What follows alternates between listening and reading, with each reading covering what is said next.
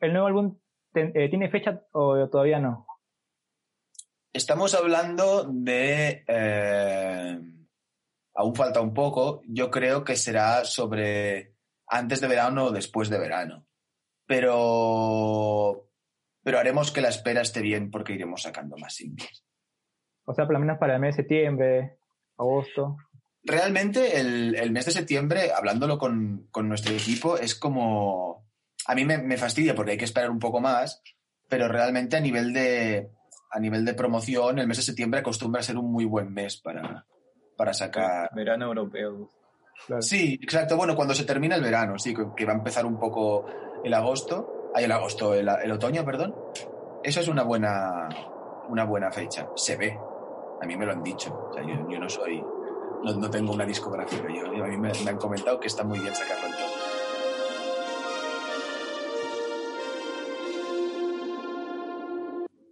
¿Qué tal, gente? Sean bienvenidos a este nuevo episodio, el episodio número 5 de su podcast Apaga tu micro. Hoy, después de mucho tiempo, tenemos pactado una entrevista, ya la habíamos anunciado por redes sociales, así que vamos a estar con un invitado muy especial.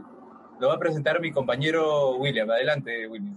¿Qué tal, Esteban? ¿Cómo están? ¿Qué tal, chicos de Apaga tu micro? Así es, hoy ya tenemos un gran invitado directamente de España, Gerard Alegre, Doria, que es líder y vocalista de la banda El Último Vecino. ¿Qué tal, Gerard? ¿Cómo estás?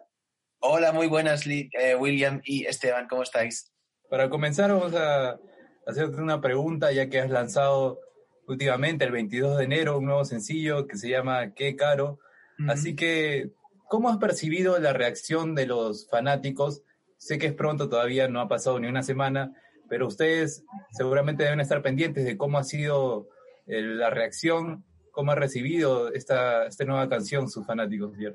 Claro, sí, sí, o sea, estamos súper pendientes porque, bueno, a mí me gusta estar pendiente de todo esto, la verdad, pero, pero sí que es verdad que, que, con el tema de, que ahora no, no podemos salir a tocar, ni estrenar las canciones en directo, ni eso, es un poco, un poco raro, se me queda como a medias, porque, o sea, sí que estoy como casi todo el día como mirando las redes a ver cuál es la reacción de la gente y, aparentemente es muy buena, o sea, me escribe mucha gente en plan de qué canción más chula, qué, en plan, qué onda más guay están cogiendo últimamente pero, pero me falta como la parte de, de ver al público, ¿no? Y entonces es como medio raro. O sea, te podría decir que yo creo que se está recibiendo muy bien, pero no estoy del todo seguro porque solamente tengo esa parte, esa, mitad de la verdad, ¿no? La otra habrá que esperar a, poder tocar para ver si realmente gusta o no la canción indirecta. Claro, falta el feedback real, digamos. Claro, no, a ver, e, ese también es real, ¿eh? Lo que pasa es que es, en persona, digamos. un poco más filtrado.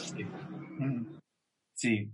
¿Qué concepto tiene el nuevo, álbum? ¿Qué concepto? Sí. Pues a mí me da la sensación de que es una, pequeña evolución en el sonido eh, que también equivale como, como una, a una evolución en la época de las influencias. O sea, voy a poner un ejemplo, pero es un ejemplo para que se entienda un poco eh, lo que creo que va a pasar.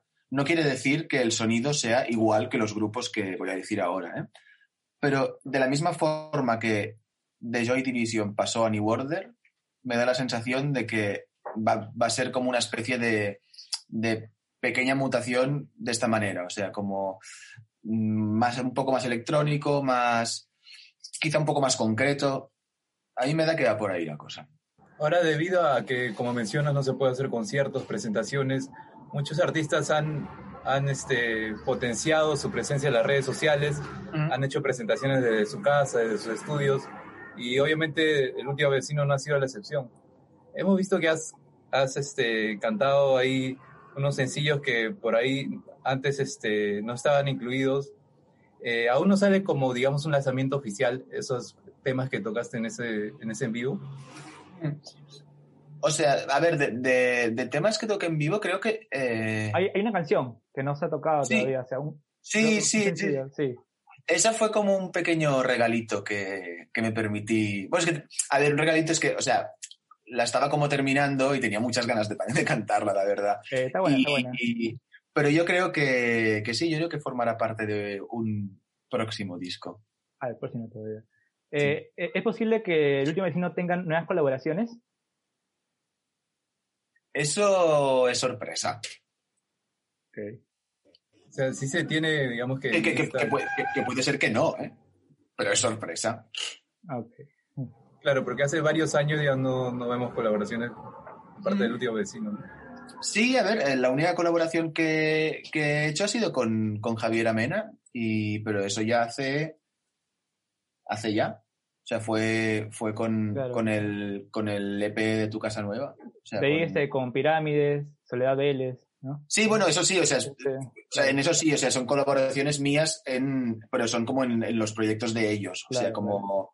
como featurings en, en El Último Vecino, mm, no lo sé. Habrá que esperar un poco. ¿Por qué la primera parte no se tocó en la gira por Sudamérica? Porque no me gustaba demasiado. No sé, estaba.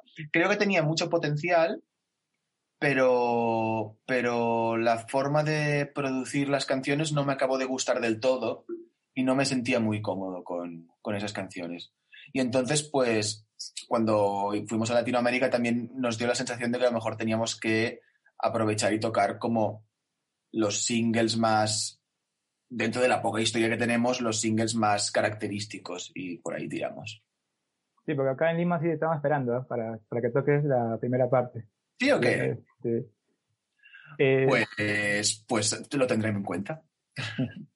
¿Te molestaba que un inicio te comparasen con la drums? No, para nada, pero si, si yo, o sea, yo ahora ya no, ahora hace muchísimo tiempo que no los escucho, pero yo fui un fanático de drums, o sea, cuando te comparan con alguien que al que admiras mucho, eso no te puede molestar, ¿no? Es como, joder, pues qué bien, qué bien. Ojalá tener su pelo también y sus ojos, pero ahora no, ahora estoy en otro modo ya. Claro, porque están las comparaciones y están a otros que mala onda te dicen, no, pero si esta canción es igualita, eh, no hay mucha este, diferencia. Yeah. Hay siempre de parte y parte, ¿no? A ver, no puedes estar orgulloso de que te comparen con un artista que te gusta, pero también está el lado negativo de las personas también, ¿no? No, claro, a ver, y cuando te dicen que te insinúan incluso que te has copiado de algo, a ver, sinceramente yo antes me lo tomaba un poco a la defensiva, pero de todo se aprende y de todo se madura. O sea, eh, yo creo que dentro de la, de la cultura pop, la, las influencias son eh, esenciales. O sea, y, y, dentro de la cultura pop también existe el arte del apropiacionismo. O sea, no estoy diciendo que, que, que solamente valga eso, pero for, es una corriente también. Eh, el pop es pop porque es concreto y, y en el fondo todos los artistas pop estamos haciendo lo mismo. O sea, con distintas, en distintas medidas y de distintas fórmulas, pero es que es muy normal que haya cosas que se parezcan o que incluso haya gente que piense que es la misma cosa. Yo creo que es algo muy normal y no pasa nada. A mí, al menos ahora, ya no me da ningún tipo de vergüenza ni miedo que me puedan decir, oye, esto se parece mucho a esto, porque es que a lo mejor te voy a decir, mira, sí, por supuesto, es que me he inspirado con eso. Claro que sí, que no pasa nada. Has sabido manejar eso, digamos, porque hay gente también que piensa que su cantante, su banda favorita es dueña del género, ¿no? Y que si sale otra, no. que por ahí tiene sinónimos o sonidos similares, ya se han copiado. Es totalmente equivocado ese pensamiento. Claro, pero más que nada es equivocado porque, porque yo creo que, que hay muy, hay, o sea, en la historia de la música yo creo que debe haber bandas que se pueden contar con los dedos de una mano que se hayan inventado el género, ¿no? El género que tocan. Entonces, uh, si una persona dice, eh, hostia, eh, el último vecino no me gusta porque está imitando de drums o, el estilo, esta canción es muy parecida a de drums, pero a lo mejor luego te vendrá uno de, de yo qué sé, una persona que, que, es un fan de otro grupo anterior a los de drums y le dirá al, al fan de drums que de drums está copiando de la otra. O sea, es una escalera, es que es que, es que no... ¿Cómo van a ser dueños del género los, los, los músicos? No, hombre, no. Un género, un género musical es como es, es, es, popular, o sea, es, es forma parte de, de, la cultura, de la sociedad en general, creo yo. No, no, no fastidies, no, no vamos a privatizar eso, por Dios. ¿Por qué no aparecen Paul, Manuel y Bernard en los últimos videoclips? Que nostalgia y qué caro. Porque hay muy poco dinero actualmente con la crisis de, de, del coronavirus, hay muy poco dinero y, y estamos tirando con poco presupuesto Y aparte también estoy en un momento en que eh, llevamos pues, prácticamente un año separados, bueno, separados quiero decir, o sea, no separados de que hemos roto, o sea, es porque nos vemos menos por, por toda la cuarentena y todo esto, y pues simplemente por, porque la cosa ha ido así, simplemente. O sea, en los vídeos estoy apareciendo yo, pero luego aparecerán ellos otra vez, o sea que no. ¿El nuevo álbum eh, tiene fecha o todavía no? Estamos hablando de... Eh, aún falta un poco. Yo creo que será sobre antes de verano o después de verano. Pero, pero haremos que la espera esté bien porque iremos sacando más singles. O sea, por lo menos para el mes de septiembre, agosto. Realmente el, mes de septiembre, hablándolo con, nuestro equipo, es como... A mí me, fastidia porque hay que esperar un poco más, pero realmente a nivel de, a nivel de promoción, el mes de septiembre acostumbra a ser un muy buen mes para, para sacar... Verano europeo. Sí, exacto. Bueno, cuando se termina el verano, sí, que va a empezar un poco el agosto, hay el agosto, el, el, otoño, perdón. Eso es una buena, una buena fecha. Se ve. A mí me lo han dicho. O sea, yo, no soy, no, tengo una discográfica. Yo, a mí me, han comentado que está muy bien sacarlo entonces. Ahora, su paso por Lima también ha sido, la verdad, bastante bueno. William ha, ha podido acudir a, sus conciertos también. Y leyendo una entrevista que, que hicieron, que hicieron a la banda, mencionaste que también algunos géneros de acá que son muy populares. No sé si en, tono de broma mencionaste a la cumbia, que también podría ser un, género que utilizas el, el, último vecino, ¿no? Eh, de, broma nada, o sea, a mí me apasiona ese género, o sea, me, me, apasiona muchísimo. Y aparte es que más que nada también, la, como la cumbia más moderna está está súper popularizada, o sea, quiero decir que incluso también me da que es, está como dentro del, del, género del pop, pero porque es que el pop hoy en día eh, abarca, abarca más géneros, o sea, habrá cumbia que es pop, habrá reggaetón que es pop, ¿no? O sea... Y la verdad, eso que mencionas tú de que en algún momento he dicho que me gustaría hacer cumbia, pues no me acordaba haber dicho esto, pero te aseguro que me gustaría mucho, sí. ¿Qué es lo que más te molesta de las redes sociales? Lo que más me molesta, que tengas que estar casi todo el día enganchado y viendo y retuiteando y... Porque, a ver, no, no, es que se me dé mal, pero, pero se gasta mucho tiempo con eso. Y ahora, ¿qué le querrías decir a tus seguidores de, de Perú, de acá de, de, Lima sobre todo, que has paseado por acá, has paseado tu música por estos lugares, y ahora que no sabemos cuándo, no solamente los conciertos, sino los conciertos internacionales, claro. ¿cuál es el mensaje que le darías a tu público por aquí? Pues a ver, es que está complicado porque que yo ojalá pudiera ser como una especie de, chamán y saber cuándo todo esto se va a solucionar. Pero, o sea, a ver, yo lo, único que puedo decir desde, desde mi humildad es que, em, y espero que no se enfaden como en, otros países de, Latinoamérica, pero sí que es verdad que en, concretamente en Lima hemos tenido las dos veces que hemos ido un recibimiento eh, que es difícil de comparar. O sea, ha estado, ha estado muy, muy bien. De hecho, en Lima, en el escenario del Nebula, ha sido la única vez que, que, que me ha sobrepasado la emoción y he saltado al público. O sea, no, no, no lo he hecho en ningún otro sitio.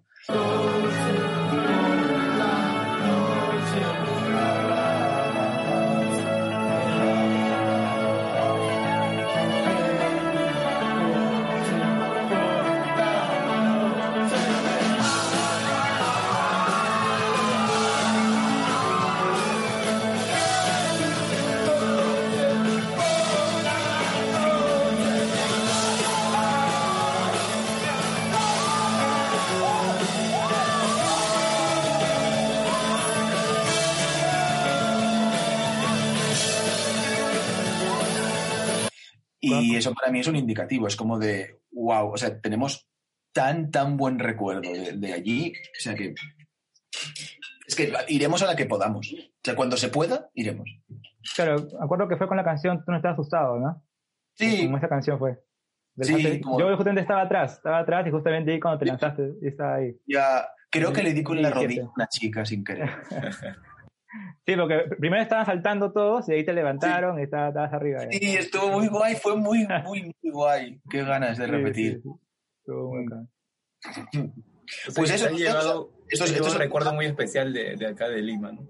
Muchísimo, o sea, es que, es que me encantó, de verdad, me, me, gustó mucho, mucho. ¿Y la comida vegana que tiene en la ciudad? Tú tienes una anécdota, William, cuando fuiste al concierto, creo. ¿Qué pasó? No, yo, bueno, estaba con. Fue el primer concierto que, que fui con, con, mi mamá, fui ese día. Me acuerdo que mi, mi, madre va adelante. Y yo estaba, como era el primer concierto, no sabía cómo era un concierto en realidad. Y yo, yo estaba atrás, así. Y al final mi, mi, mamá creo que fue la que más se divirtió en el concierto porque estuvo adelante tomando fotos ahí con su flash. A veces salen lo, en, los videos de los conciertos. De, bueno, Qué concierto. Sí, sí, sí. Muy emocionado. Y también me acuerdo que cuando fue el siguiente año, 2018, que fue el último que, que, llegaron, yo me acuerdo que estaba esperando que ustedes vengan, pues, ¿no? Y me acuerdo que alguien me dice, eh, permiso, por favor, y yo le hago pasar y eras tú justamente que, que pasabas al escenario. Qué bueno. Jolín, ¿y has ido a más conciertos o que has podido ir a más? Bueno, ahora, ahora no, pero... Bueno, ahora no, pero ya sí, después ya fue conciertos de, de bandas peruanas, pues sí. Tengo unas ganas de, de, ir de conciertos, en serio. Y lo que menciona justamente William, que fue con su mamá, por ejemplo, porque le gusta, justo mencionaba William, le gusta esa onda, esa, ese estilo de música que tienen ustedes, que es muy por ahí ochentera. ¿no? Acá, acá en la casa, bueno, acá en mi casa escuchan mucho mi familia tu música, música también de los 80 y así, eh, música indie, se, podría decir. Claro, es que es curioso porque sobre todo, ahora ya no tanto, pero sí que al principio de todo, cuando, pues en el 2013, 2014, cuando empezamos, nuestro público, eh, al menos en España, porque no, no, habíamos, claro, no salíamos fuera ni nada, en España el, el 90% del público que teníamos era gente que, que había sido joven en los años 80 y como como éramos como una especie como de banda revival un poco nosotros, ¿no? Por suerte, a mí me gusta que cada vez el, como hay más público, hay más rango de edad en el público y eso también está guay, pero es, curioso, sí, o sea, hay mucha gente de, de, de, la quinta de sus padres, bueno, mis padres imagino que son un poco más mayores, pero, pero sí, pero también, también les gusta la música que hago a mis padres porque les recuerda mucho a la música de cuando ellos eran jóvenes. Y eso es muy bonito porque el género que mezclan ustedes hace que, por ejemplo, lo puedas escuchar con, con tu familia, con tu padre. No, no, creo que eso pase con muchos géneros de la actualidad.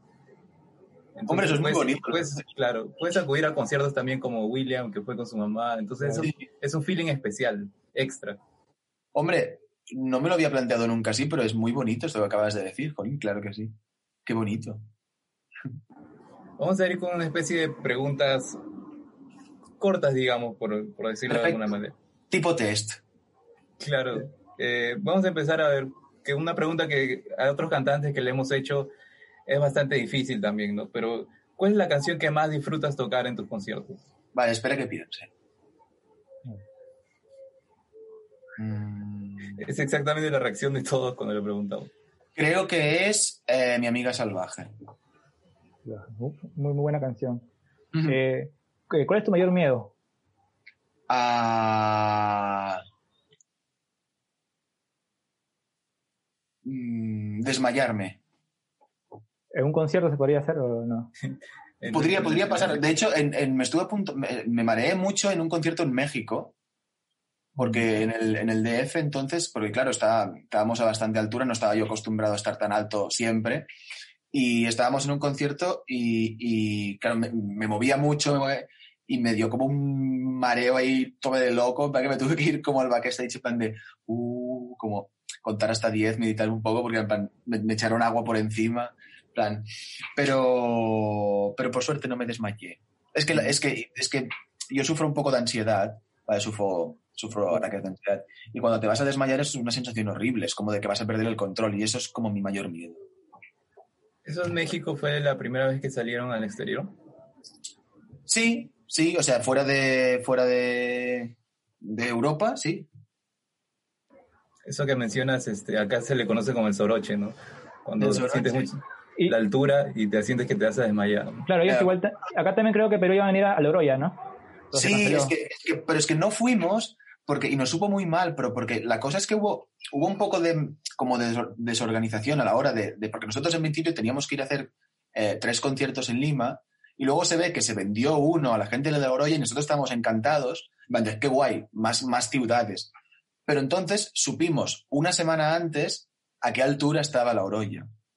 Y entonces eh, no pudimos subir porque el guitarrista, Bernat, eh, tiene un problema en el corazón que, que su médico le, dije, le dijo, no puedes subir esta altura.